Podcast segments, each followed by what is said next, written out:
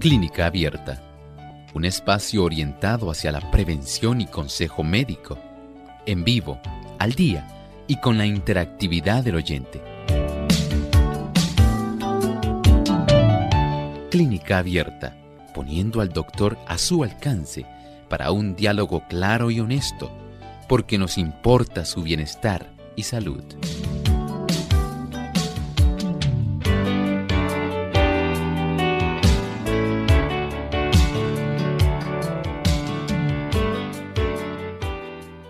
Ha llegado el momento de usted hacer su consulta en nuestro programa de clínica abierta. Nos sentimos contentos de brindarles esta oportunidad nuevamente para que puedan hacer sus consultas. Así que desde ya pueden comenzar a comunicarse a nuestro programa. Nuestras líneas telefónicas son 787 303 0101 para los amigos que están en Puerto Rico, aquellos que están en los Estados Unidos, el 1866-920-9765.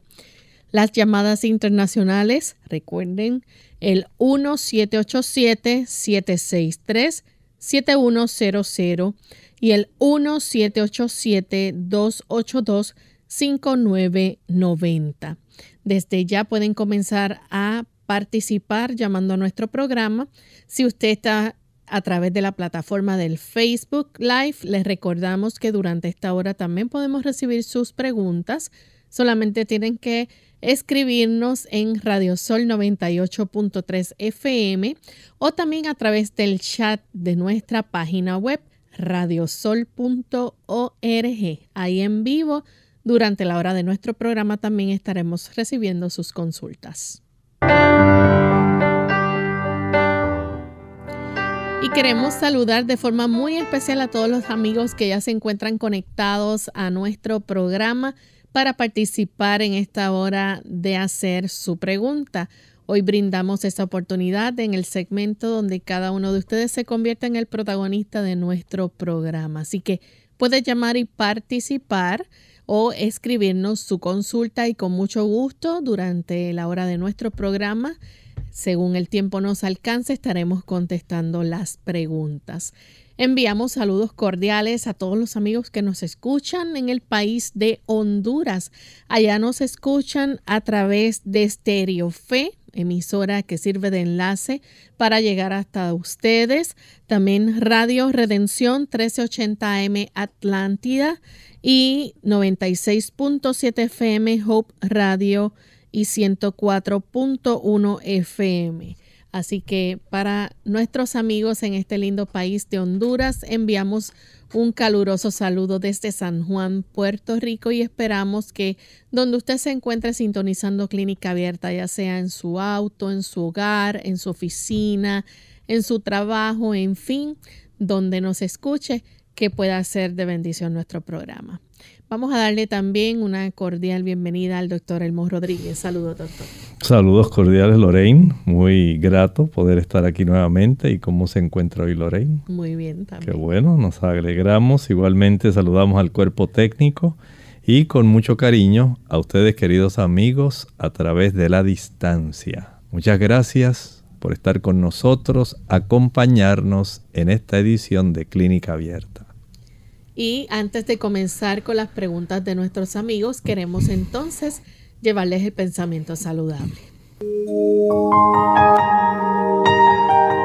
Además de cuidar tu salud física, cuidamos tu salud mental. Este es el pensamiento saludable en clínica abierta.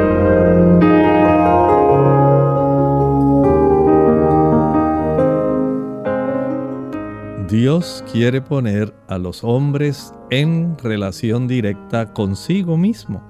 En todo su trato con los seres humanos, reconoce el principio de la responsabilidad personal, procura fomentar el sentimiento de dependencia personal y hace sentir la necesidad de dirección personal. Desea asociar lo humano con lo divino para que los hombres se transformen en la imagen divina. Hay un alto objetivo que debemos alcanzar. Dios tiene un alto propósito para usted y para mí. No desea que nosotros nos conformemos con lo inferior. Él desea que nuestra vida sea transformada, que podamos tener semejanza a la imagen de Cristo, al carácter de Cristo. Usted y yo podemos por la gracia de Dios, porque Él nos habilita y nos da esa capacidad por el poder del Espíritu Santo, ser transformados conforme a la imagen de su Hijo. Y en este proceso, la ayuda divina en cada paso a lo largo de la senda que conduce a la patria celestial, esa ayuda divina es indispensable. Sin esa gracia misericordiosa, no podremos alcanzar ese alto objetivo. Pero el Señor está ansioso de que nosotros comprendamos la importancia que tiene el comprender la verdad que Dios nos ha revelado y el vivir conforme a esa verdad. Eso facilitará que el Espíritu Santo haga su obra transformadora en cada uno de nosotros. Gracias al doctor por compartir con nosotros el pensamiento saludable y estamos listos amigos para comenzar a recibir sus preguntas. Ya tenemos en línea telefónica al amigo Edwin que se comunica desde los Estados Unidos. Edwin, escuchamos la pregunta. Bienvenido. Quería preguntarle, doctor, fíjese, generalmente, eh, eh, le voy a preguntar acerca del limón. Tomo un medio limón eh, con un vaso de, de agua temprano en la mañana, he escuchado es que es mejor tomarlo tibio o, mejor tomarlo eh, con agua normal. Porque creo que eh, escuché que tibio es, mejor y, si lo tomas con agua normal es solamente jugo. ¿Cómo, qué es, cómo es mejor tomarlo? ¿Con, con agua normal o un poco el agua tibia? Muchas gracias. Bueno, mire, es útil el que podamos utilizar la cantidad de agua, digamos 12 onzas, que es bastante adecuado, taza y media, o 16 onzas, en agua a temperatura ambiente. Es más fácil para el organismo poder procesar esa agua y si le añade un poquito de limón, pues tenemos una ayuda adicional. Si estoy consciente que hay algunas personas que le gusta tomar el agua un poquito tibia. Pudiera haber un efecto que sea beneficioso, pero con tomarla a temperatura ambiente es algo muy provechoso y no se va a lamentar de hacer ese tipo de práctica. Bien, les recordamos que tenemos disponible nuestro cuadro para que puedan seguir comunicándose y hacer sus consultas. Aprovechen esta oportunidad ya que en este momento no tenemos ninguna llamada en el cuadro y puedan entonces realizar su pregunta. Tenemos a través del chat y de Facebook, nos preguntan cómo se le puede subir las defensas a un niño de dos añitos y una niña de siete años ya que eh, le da mucha gripa. Resulta muy interesante la pregunta y en realidad podemos ver algunos ángulos que son indispensables. En primer lugar, a estos niños no les conviene ingerir azúcar. Usted quiere ayudar a su niño con su sistema defensivo. Quítele el azúcar. Jugos, maltas, refrescos, bombones, helados, paletas, bizcochos, galletas, flanes, chocolates, brazos gitanos, arroz con dulce. Quite todo de medio. Esto no le va a beneficiar. Pero por otro lado, debe proveerle una alimentación que le ayude ahora a fortalecer su sistema inmunitario. Por ejemplo, el proveerle frutas. Las frutas son ricas en antioxidantes. Los antioxidantes ayudan al sistema inmunitario. Número dos, si estas frutas pueden ser cítricas, como la naranja, las chinas, las mandarinas, toronjas, tamarindos, acerolas, guayaba, va a proveer un tipo de refuerzo más potente para el sistema inmunitario.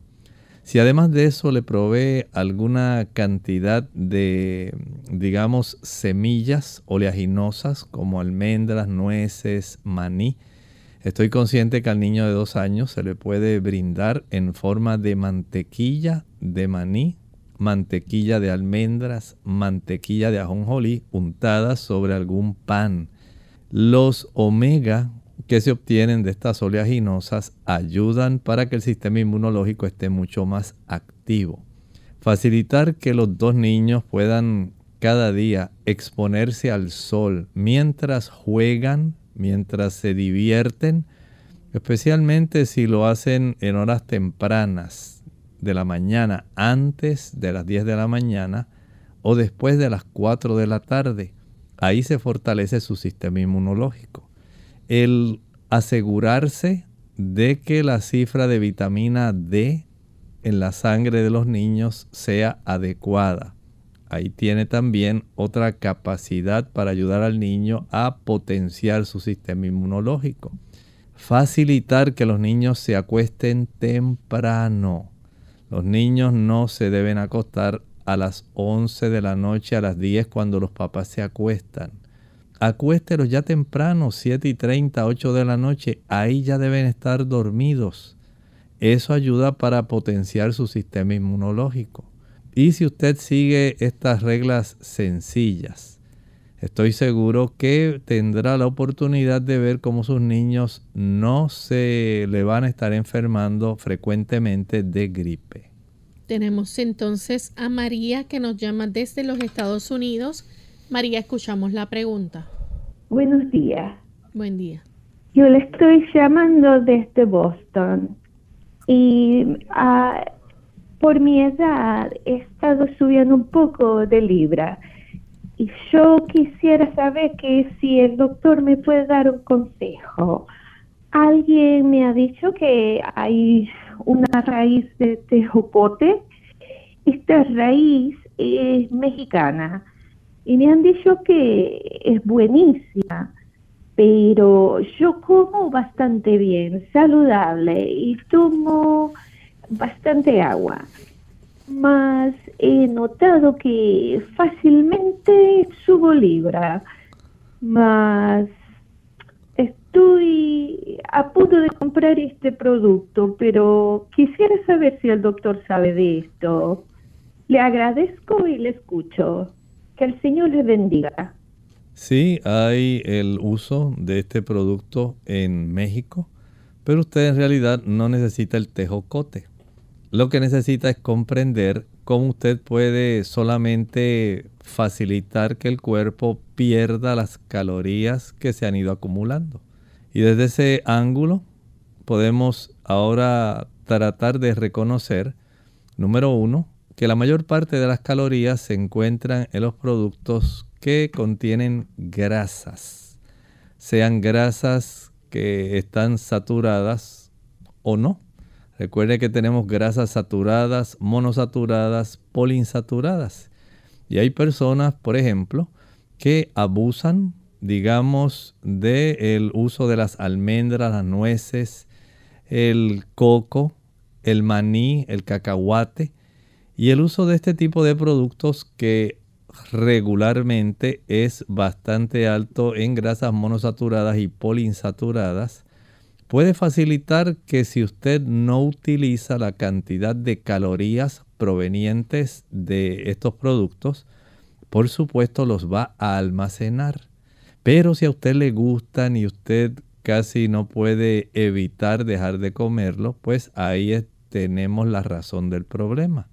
Igualmente, aquellos productos que contienen grasas, aunque sean saturadas, Digamos cuando usted le gusta tomar diariamente un litro de leche, cuando usted consume uno o dos huevos diariamente, el utilizar dos o tres rebanadas de queso, el consumir diariamente algún tipo de carne que contenga grasa, el uso de las langostas, camarones, calamares, cangrejos, el uso de las patitas de cerdo, el jamón de cerdo, las salchichas, los hot dogs, las hamburguesas, las frituras.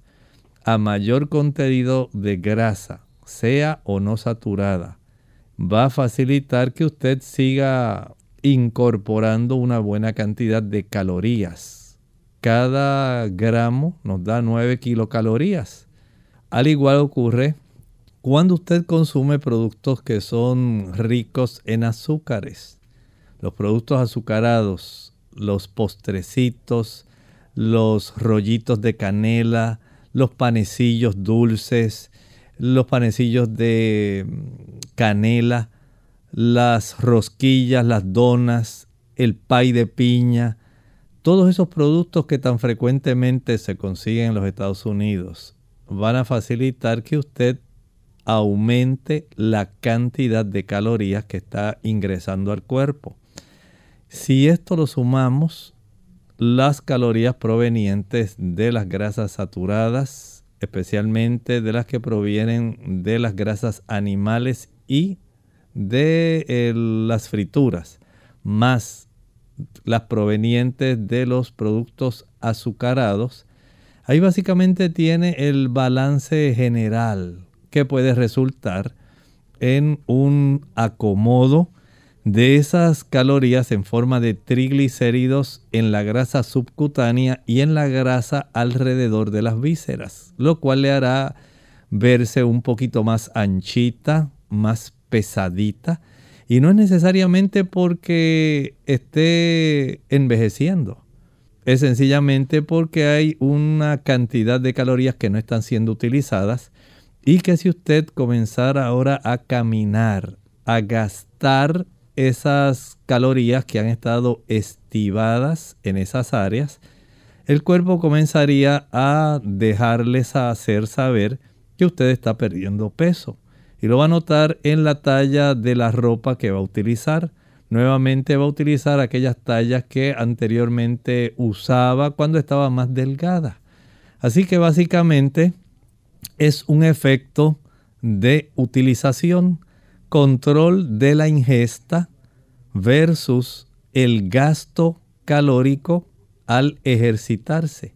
La clave, no ingiera esos productos que mencioné y comience algún tipo de caminata diariamente, por lo menos media hora, 40 minutos, y esto le ayudará para que usted pueda bajar peso sin usar el tejocote. Vamos en esta hora a hacer nuestra primera pausa y cuando regresemos continuaremos contestando más consultas. Síntomas graves de alergia. Hola, les habla Gaby Zabalúa Godard en la edición de hoy de Segunda Juventud en la Radio, auspiciada por AARP. Sufrir una reacción alérgica a un alimento es una situación grave. La alergia se produce como una reacción inmunológica a una proteína contenida en determinado alimento debido a que sus síntomas pueden variar desde picazón alrededor de la boca, nariz, ojos y garganta hasta la potencial fatalidad de no poder respirar, es recomendable, especialmente en niños y adultos mayores, visitar al médico para identificar su origen. Las alergias a las comidas no son frecuentes, no obstante el número de personas que las padecen ha aumentado en los últimos años. Como no existe una cura probada para este tipo de alergia, en muchos casos los niños tienden a aliviarse al crecer mientras que los adultos mayores no. La mejor manera de evitarlas es dejar de consumir alimentos que la causan. Según datos de especialistas, el 90% de las alergias en Estados Unidos son producidas por alimentos como la leche, la soja, mariscos, huevos o cacahuates. Sin embargo, no deben confundirse las alergias a los alimentos con la intolerancia a los mismos. Si bien los síntomas pueden ser parecidos, las reacciones de intolerancia del alimento no son tan graves como una alergia aunque sí pueden ser desagradables. En caso de sospecha, visita a tu proveedor de salud para realizarte los exámenes pertinentes. El patrocinio de AARP hace posible nuestro programa. Para más información, visite aarpsegundajuventud.org. ¿Quieres vivir sano? El estrés es una respuesta del organismo que pone al individuo en disposición de afrontar situaciones interpretadas como amenazas. En exceso, daña profundamente nuestro cuerpo, mente y relaciones interpersonales. Pero hay cosas que puedes hacer para combatirlo. Toma de 6 a 12 vasos de agua por día. Mantente activo. Limita el consumo de azúcar y exceso de grasa en la dieta. Come verduras y frutas todos los días. Descansa lo necesario y ten momentos de esparcimiento. Habla de tus problemas con alguien. Expresar la situación Contar lo que sucede hace bien y es una postura saludable.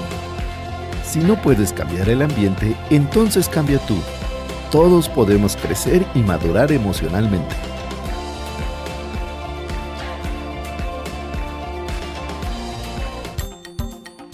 La cebolla puede mejorar el colesterol, la densidad ósea y reducir el riesgo de desarrollar cáncer pulmonar.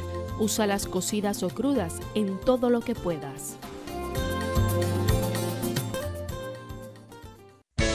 Unidos con un propósito, tu bienestar y salud.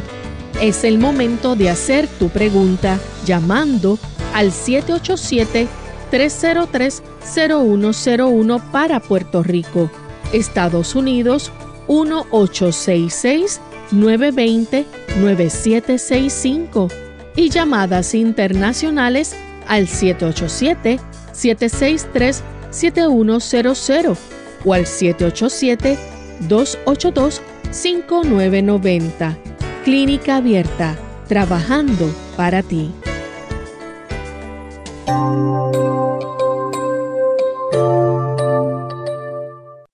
Ya estamos de vuelta en Clínica Abierta, amigos, y, continuamos contestando sus consultas. En esta ocasión, a través del chat, nos pregunta Juliana que tiene un paciente que sufre de varices externas y la operaron, pero la parte inferior de las piernas está de color negro. ¿Cómo podría ayudarla? Este tipo de situación es en realidad un efecto de una circulación venosa que no está adecuada. Mientras usted observe esa coloración negra, lo que está diciéndole es que no hay una buena capacidad de retorno de la sangre venosa hacia el corazón. Pudiera haber alguna insuficiencia de venas comunicantes del sistema venoso profundo, del sistema venoso superficial. Y como único ella puede tener beneficio es caminando al comprimir las pantorrillas, los músculos de nuestras piernas. Esto facilita que el retorno de la sangre venosa mejore y de esta manera comienza a observarse el beneficio de la mejoría circulatoria. Si este tipo de actividad no se hace, en realidad no va a haber una mejoría sustancial y no quiere decir que porque está caminando va a desaparecer ese color oscuro, mejora, pero no desaparece, porque ya hay una serie de eh, incompetencias que se van desarrollando en esta área, donde siempre va a quedar cierto residuo de sangre llenando estos pequeños vasos, de tal manera que esa coloración oscura va a ser bastante típica pero no tiene razón entonces para que la persona sufra de eh, piernas pesadas, de dolores de sus piernas, de que se edematice, que se hinche. No es necesario, pero sí entienda que va a quedar cierta cantidad de coloración oscura. Tenemos también a Edison Rojas. Dice que tiene mala circulación y produce mucha sangre, le da muchos dolores. ¿Cómo puede reducir esa reducción de sangre? Tiene 57 años, toma mucha agua de dos y media a 3 litros eh, y da las gracias. Sería conveniente que pueda primero averiguar con su médico si su situación es de policitemia vera. Policitemia vera. En estos casos eh, se observa, al igual que cuando se tiene mucha hemoglobina, cerca de 16 gramos, se recomienda el que la persona pueda donar sangre. Pero este asunto pues conviene revisarlo con un hematólogo. Hay que determinar qué está ocurriendo. Algunas personas puede ser que estén utilizando cantidades mayores de ácido fólico y de vitamina B12, que es la que en realidad necesitan.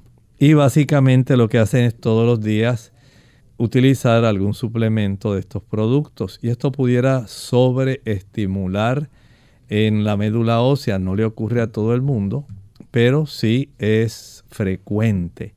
El hecho de que usted pueda donar sangre es una gran cosa. Nada más que debe estar al tanto de su situación, ¿verdad? Para que no vaya a excederse y pueda donar cada cierto tiempo. Pero asegúrese bien de que sabe la razón por la cual ha desarrollado su problema.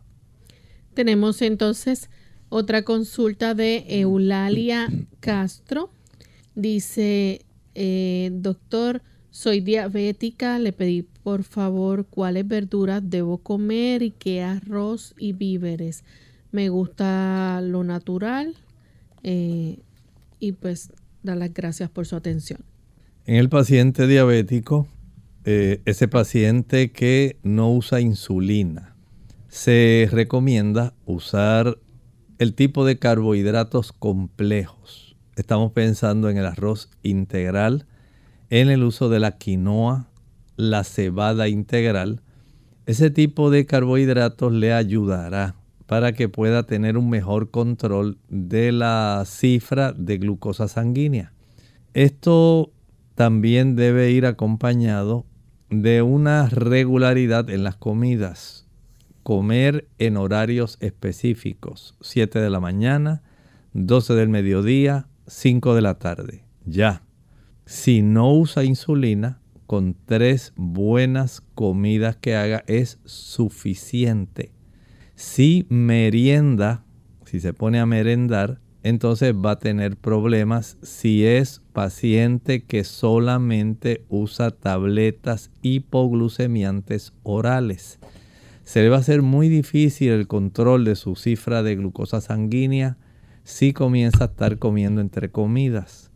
Limítese esas tres comidas y también, además de tomar por lo menos de 2,5 a 3 litros de agua al día. Esto ayuda a diluir la cantidad, la concentración de glucosa sanguínea. También la actividad física. Salir a caminar el diabético sale a caminar después del desayuno. Por lo menos media hora, 15 minutos de ida, 15 minutos de regreso. Y a las 4 de la tarde volvemos otra vez.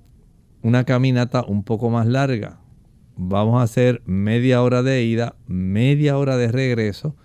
Y esto le va a beneficiar logrando un mejor control de su glucosa sanguínea sin la necesidad de tener que usar tantos fármacos pero amerita que usted pueda comprender la necesidad de conservar ese equilibrio en su sangre mediante estos factores que mencioné. Tomar agua, 2,5 a 3 litros, comer carbohidratos complejos, no comer entre comidas y ejercitarse al aire libre y al sol. Tenemos entonces otra consulta. Esta ocasión la hace Dilia Cipriano. Bueno, tenemos una llamada primero de Francis que se comunica en Estados Unidos. Adelante, Francis. Sí, mi pregunta para el doctor es sobre una sobrina que tiene coágulo eh, en los brazos y le dio una trombosis, eh, los coágulos. Entonces ellos luego de que le dio esa trombosis, ellos dicen que ya di que se le desbarataron, pero le están poniendo esteroide, mucho esteroide. Entonces ella es una joven como de 26 años, tiene la cara demasiado hinchada, el cuerpo como así alterado, pero la cara la tiene bien hinchada. Y yo quería ver si el doctor tenía algo natural para, para ella y a ver si se le puede resolver. Ella dice que tiene vasculitis, algo así, como que tiene, esa es la condición, vasculitis, algo así. Entonces, eh, a ver qué me dice el doctor sobre eso. Se lo agradecería infinitamente. Muchas gracias. El que tenga vasculitis, por ejemplo, la vasculitis de Takayasu, ahí tiene una vasculitis y sí amerita el uso de cierta cantidad de corticoesteroides de prednisona Y hay que saber si también tiene hipertensión arterial, qué otras condiciones existen al mismo tiempo, concomitantemente. Porque hay que tratar todo ese tipo de situación. Las vasculitis eh, ocurren con cierta frecuencia y sí ameritan el que se pueda tratar de reducir ese proceso inflamatorio que puede traer serias consecuencias. El hecho de usar esos productos se requiere y en la medida en que ella pueda hacer cambios en su estilo de vida, que ella pueda alimentarse adecuadamente, si puede evitar todos los productos animales, mucho mejor. Evitar la leche, la mantequilla, el queso, los huevos, la carne, el azúcar, las frituras. Reduce la probabilidad de desarrollar inflamación. En este caso, está ocurriendo dentro de los vasos. Pueden ser arteriales o venosos, pero generalmente son arteriales. Y desde ese ángulo, el evitar esos productos que mencioné va a facilitar que haya una resolución de este proceso inflamatorio en el interior de las arterias, si es la arteritis de Takayasu. Esto va a requerir tiempo. Puede requerir unos tres meses, cuatro meses.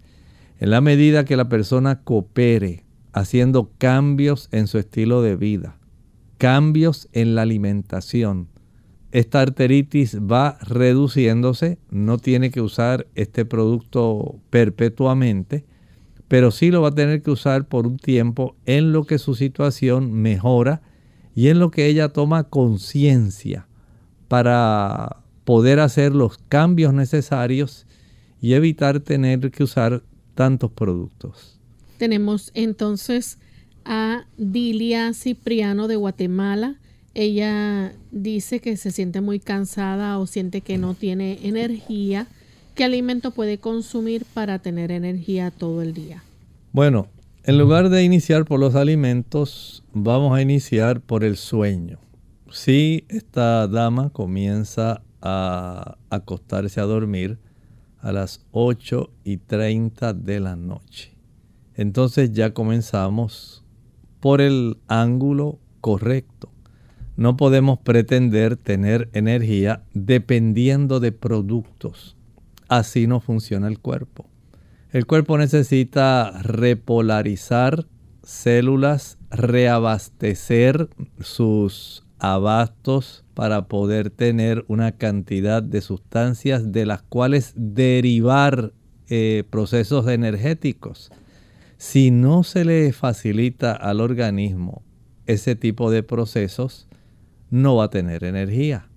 Hay personas que usan el café precisamente por esa razón, porque amanecen decaídos, asténicos, adinámicos y no tienen deseos de ir a trabajar.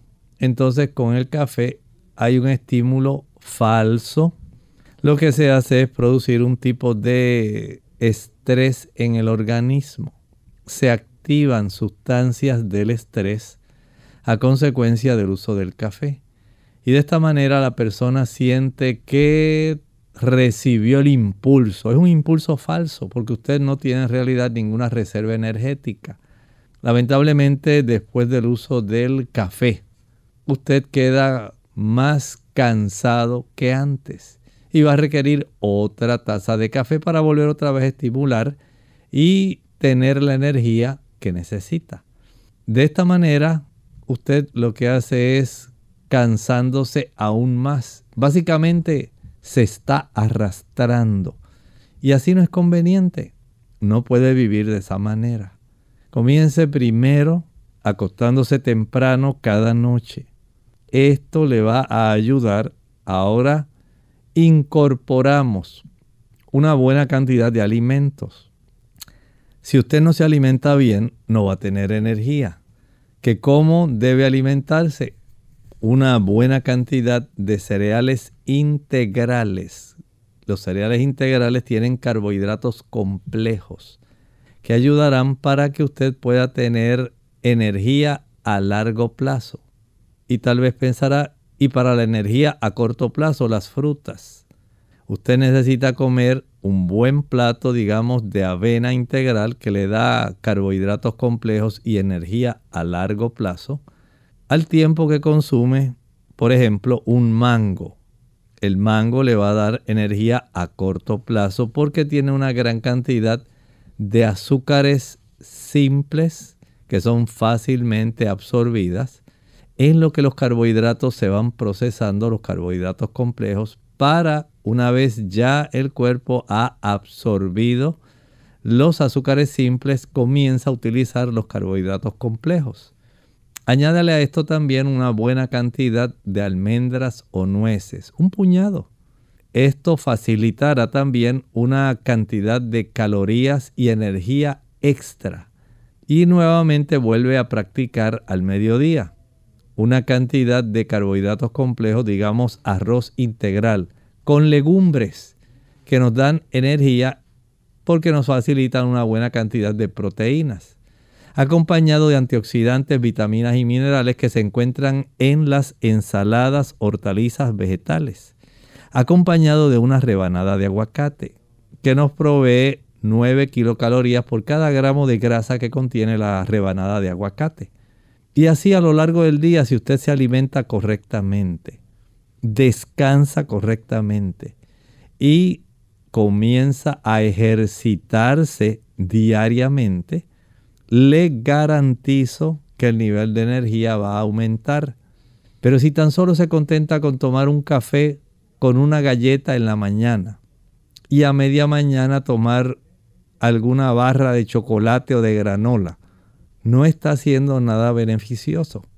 Usted necesita comprender cómo funciona el cuerpo, cómo usted administrará la energía, porque si no lo hace de esta manera, por más pastillas mágicas que tratemos de utilizar y algunas personas usan ginseng, otras quieren utilizar ganoderma, otras quieren utilizar diversos tipos de productos. Ninguno le va a funcionar mientras usted no recurra a los factores básicos que he estado hablando. Vamos en este momento a nuestra segunda y última pausa. Al regreso continuaremos contestando más preguntas. ¿Qué tal amigos? Bienvenidos a Hechos Asombrosos de Salud.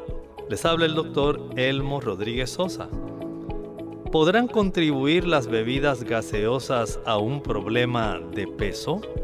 Sí, impresionantemente. Las bebidas gaseosas son la mayor fuente de azúcar en la dieta estadounidense.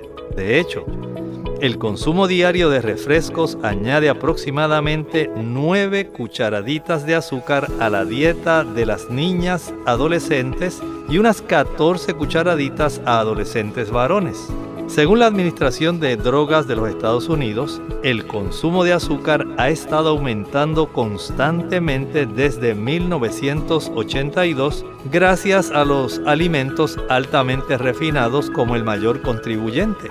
La media lata de 12 onzas de soda contiene 10 cucharaditas de azúcar, pero incluso el pan blanco contiene aproximadamente 3 cucharaditas en cada rebanada. Note cuánta cantidad de azúcar está en forma oculta. Esto sin mencionar la que se encuentra en otros tipos de productos como jugos, maltas, diferentes tipos de refrescos, el que usted encuentra en los flanes, en los bizcochos, los helados, las galletas. Note que hay una gran cantidad de azúcar que usted debe vigilar porque toda ella incide de una u otra forma a añadir calorías vacías que se reflejarán en su peso. Este segmento de salud llegó a ustedes como una cortesía del Ministerio de Salud de la Iglesia Adventista del Séptimo Día. Cuidar de los demás es cuidar de uno mismo. Hola, les habla Gaby Zabalúa en la edición de hoy de AARP Viva, su segunda juventud en la radio, auspiciada por AARP. Para muchos proveedores de cuidado es muy frustrante cuando su ser querido mayor no recuerda qué medicamentos está tomando o para qué dolencias fueron recetados. Como es común que los adultos mayores se vuelvan distraídos, es función del proveedor de cuidados manejar la información clave del historial médico para así ayudarlos a cuidar de su salud. Dado que llevar un registro completo de los antecedentes médicos es solo el comienzo, los especialistas ofrecen varias estrategias para hacerse cargo. Durante una emergencia, debes estar preparado para ofrecer datos específicos de tu adulto mayor, como la lista de medicamentos, alergias, enfermedades crónicas y cirugías. De este modo, si el médico recomienda un análisis clínico o tratamiento, al revisar el historial médico, se podrá saber si ese mismo estudio o tratamiento ya se ha llevado a cabo con anterioridad y cuáles fueron los resultados. Es sorprendente el número de veces que una persona mayor repite sin darse cuenta los estudios al cambiar de médico. El historial puede ser escrito en una hoja de papel, en una ficha clínica o en un archivo de computadora. Lo primordial es que esté actualizado. El patrocinio de AARP hace posible nuestro programa. Para obtener más información visita aarp.org oblicua viva. Las buenas acciones son una doble bendición, pues aprovecha al que las hace y al que recibe sus beneficios. La conciencia de haber hecho el bien es una de las mejores medicinas para la mente y los cuerpos enfermos. El sabio nos dice, todo lo que te viniere a la mano para hacer, hazlo según tus fuerzas, porque en el sepulcro, a donde vas, no hay obra, ni trabajo, ni ciencia, ni sabiduría. Eclesiastés 9, versículo 10. Clínica abierta. Ya estamos de vuelta en Clínica Abierta, amigos, y continuamos contestando consultas. Tenemos a Carmen que nos llama de la República Dominicana. Escuchamos la pregunta, Carmen. Sí, buenas, doctor. Dios le bendiga. Este, eh, yo quiero decirle que a mí me está dando como una ansiedad que no puedo estar si no estoy comiendo algo, estoy picando y me está dando como para respirar mucho trabajo, me está dando como rincones así en el pecho. Entonces yo quería algo para la ansiedad. Gracias. Esta situación eh, sí se le puede ayudar, pero recuerde que la persona que padece de ansiedad, número uno, no debe utilizar ni café, ni chocolate o alguna bebida que contenga té verde, té negro, ya que van a estar estimulando, facilitando el desarrollo de más ansiedad. Y las personas a veces desconocen esto. Mientras usted utilice café, chocolate, té negro, té verde, esto va a facilitar que usted continúe desarrollando ansiedad. El acostarse temprano sosiega muchísimo la ansiedad. Aunque no tenga sueño, acuéstese a las 8 y 30.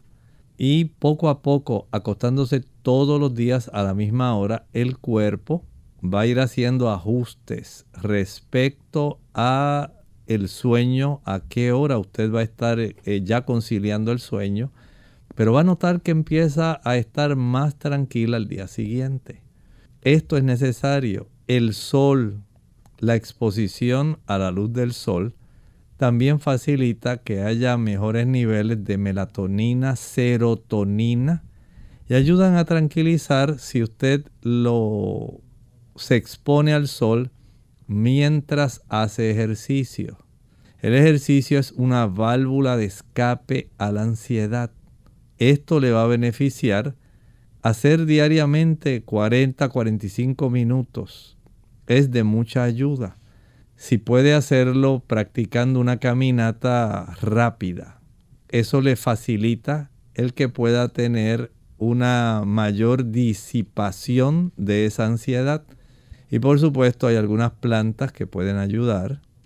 Por ejemplo, la raíz de valeriana es muy bueno para ayudar en esa situación. Alimentarse utilizando algunos productos que son ricos en omega 3, que ayudan también para que usted pueda tener una mejor función de su sistema nervioso central y no tenga tanta ansiedad. Por ejemplo, el aguacate ayuda en ese tipo de función. Eso le beneficia. El uso de las almendras, las nueces, ayuda para aplacar. Pero hay algunas personas que al comer chile, pica y picante, canelas, clavos, nuez moscada, pimienta, mostaza, vinagre, van a facilitar también un aumento de la ansiedad. Hay algunos fármacos que pueden facilitar el que usted entre en un proceso de ansiedad. Así que en términos generales, el hacer el conjunto de estas prácticas le ayudará para que usted pueda tener un control, pero aún así, si el asunto persiste, tiene que ir al médico. En ocasiones hay que usar algunos ansiolíticos, medicamentos para reducir la ansiedad en lo que usted va logrando alcanzar sus metas a corto plazo. Tenemos a Carlos de Humacao. Adelante, Carlos, con la pregunta. Sí, gracias, gracias. La esposa mía que tiene 80 años tiene diabetes. Me está diciendo que se está sintiendo como, como la cabeza borracha. A ver si el doctor comenta algo sobre eso. Muchas gracias. Muchas gracias.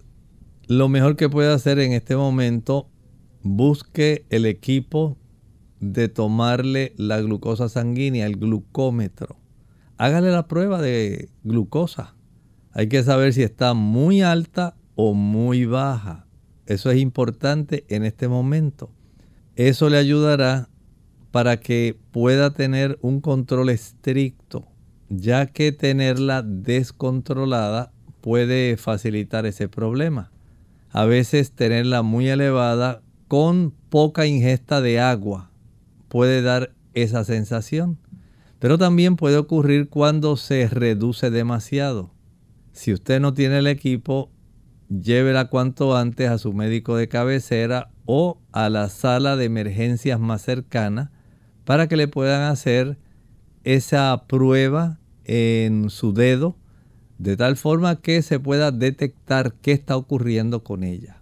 Tenemos entonces a Elisa Moreno pregunta a través del chat, ¿es buena la linaza para el crecimiento del cabello? Efectivamente, sí. La linaza definitivamente es un gran alimento para el crecimiento del cabello. La calidad de los omega 3 y de otras sustancias nutritivas que contiene la linaza puede ayudar muchísimo para que el cabello crezca mucho más abundante. Tenemos entonces otra consulta de Kimberly. Eh, bueno, eh, nos había preguntado, ella dice que la semana pasada el doctor explicó que el citrato de clomífeno o clomífeno solo se consigue con receta médica. Está interesada en la unión de este y el Black Cohosh para fertilidad. Tiene 39 años, pero la cantidad de sus óvulos es equivalente al de una mujer de 46. Eh, ya a los 35 sus óvulos estaban disminuyendo. Tiene entendido que no existe tratamiento para crear óvulos, sino que la mujer nace con los que va a tener. Su pregunta es, ¿la combinación de Black Cohosh con el citrato de clomífeno ayudaría con su condición? Y quiere saber antes eh, de pedirle al médico que le recete. Tal como usted dice, ya eso es un dato comprobado usted no va a crear una mayor cantidad de óvulos. Desde el nacimiento ya usted está predeterminada con la cantidad de óvulos que va a tener a lo largo de todo su periodo de fertilidad. Sencillamente, en su caso, entiendo que hay una situación especial y es que aparentemente eh, se redujeron por alguna razón, ¿verdad? Eh, pudiera haberse afectado esa expulsión de óvulos porque algunos de ellos pudieran sufrir cierto grado de atresia según el ovario va dejando de recibir no solamente las hormonas estimulatorias, sino también una gran y buena nutrición. Y esto es parte del proceso donde se puede lograr que las personas faciliten el envejecimiento de sus órganos a consecuencia de un estilo de vida. Por ejemplo, digamos, usted puede acelerar el envejecimiento de sus órganos por el tabaco, fumar. Puede acelerar el envejecimiento de sus órganos al usar alcohol. Esto acelera la gran cantidad de radicales libres que las personas desarrollan, producen, a consecuencia de estilos de vida que le hacen daño, que le aceleran el envejecimiento, puede facilitar ese tipo de situación. Aunque usted tenga una edad menor que la que generalmente tiene, eh, digamos, desde el punto de vista reproductivo, debiera estar mucho mejor, vea cuál ha sido el trayecto de su vida. En algunas damas también el no haberse alimentado correctamente puede haber facilitado el que esos órganos también envejezcan antes y no se desarrollen adecuadamente. Y definitivamente el citrato de clomifeno sí tiene que ser prescrito. El médico es el que le tiene que dar la receta lo que comentábamos es como el Black Cohosh, la simisifuga racemosa, el Cohosh negro, ese producto en combinación con el citrato de clomífeno se ha encontrado que facilita más el proceso de fertilidad, no aumenta la cantidad de óvulos. Al igual que si hubiera algún problema obstructivo, digamos, en las trompas de falopio, si hubiera adherencias, si hubiera inflamación, todo eso puede trastornar también. El no tener una, un endometrio que tenga el grosor adecuado por el estímulo estrogénico para que ocurra la anidación de esa célula especializada que va a dar lugar al embrión una vez el óvulo es fecundado. Entonces comienza todo ese proceso de mórula, blástula, el embrión, el feto. Pero si no hay el lugar adecuado donde se pueda anidar para desarrollarse, no lo va a hacer. Y eso depende también de su estilo de vida. O sea que el estilo de vida es más importante de lo que a veces nosotros pensamos, ya que nosotros podemos impedir un buen funcionamiento de los órganos de nuestro cuerpo. Hay una ciencia que se llama la epigenética. Y en esta epigenética hay una serie de proteínas que cubren y regulan la expresión de genes que están en nuestro ADN para que ellos enciendan o desactiven funciones. A veces nosotros podemos trastornar ese delicado mecanismo por nuestro estilo de vida. No necesariamente porque genéticamente usted nació así. La mayor parte de la gente con el estilo de vida trastorna esa serie de proteínas que están ahí ya listas, se llaman histonas. Y cuando esto sucede, entonces empezamos a disfuncionar. No tenemos por qué acelerar el envejecimiento de nuestro organismo. Es sabio y es útil aprender a vivir y tener en mente todos estos factores y leyes de la salud, porque de ellos depende nuestra larga vida y una vida que sea saludable. A través del el chat, Aliocha dice Quiero hacer una pregunta. Tengo un sobrino que tiene gastritis o reflujo y ahora le duele la boca del estómago. Bueno, el hecho de que tenga gastritis, si él no tiene una, un adecuado cierre de la válvula del cardias, que es la que regula el que el alimento baje del esófago al estómago. Si esa, esa válvula permanece entreabierta, el contenido del estómago puede retornar hacia el área del esófago.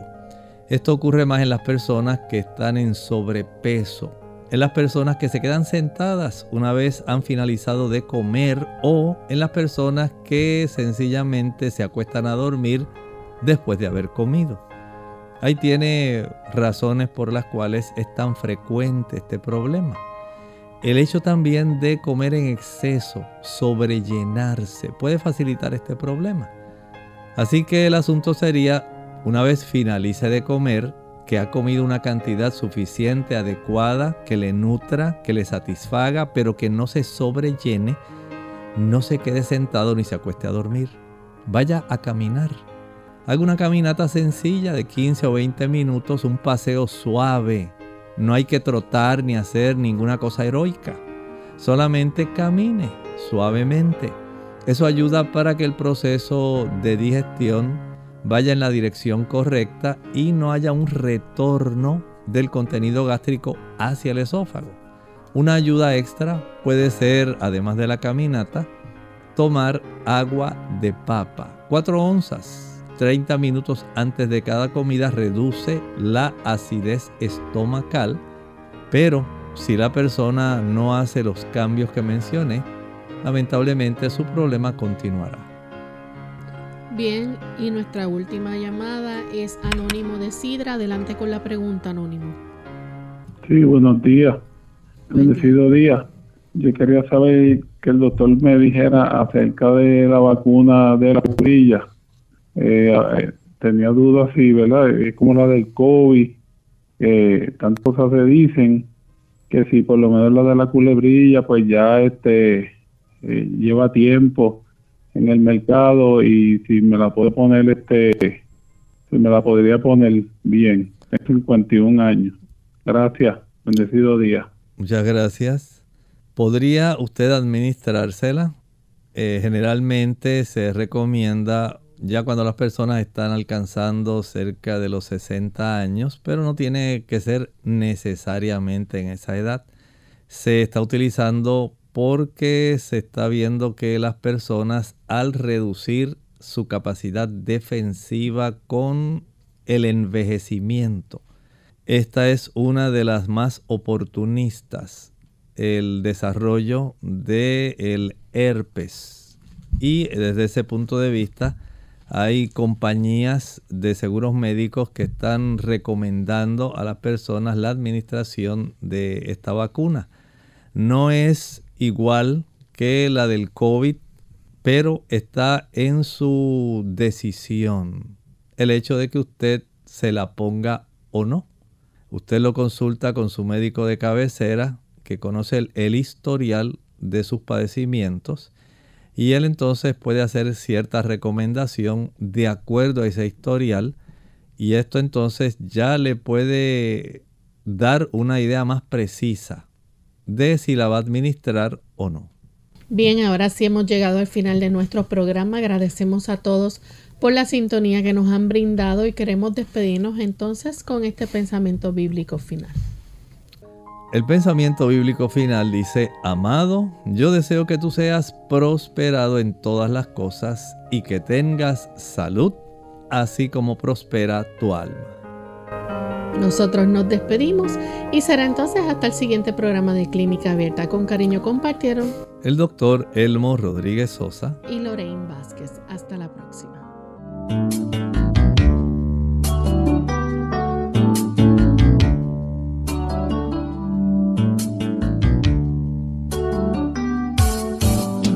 Clínica Abierta. No es nuestra intención sustituir el diagnóstico médico antes de poner en práctica cualquier consejo brindado en este programa, usted debe consultar con su médico. Hasta la próxima.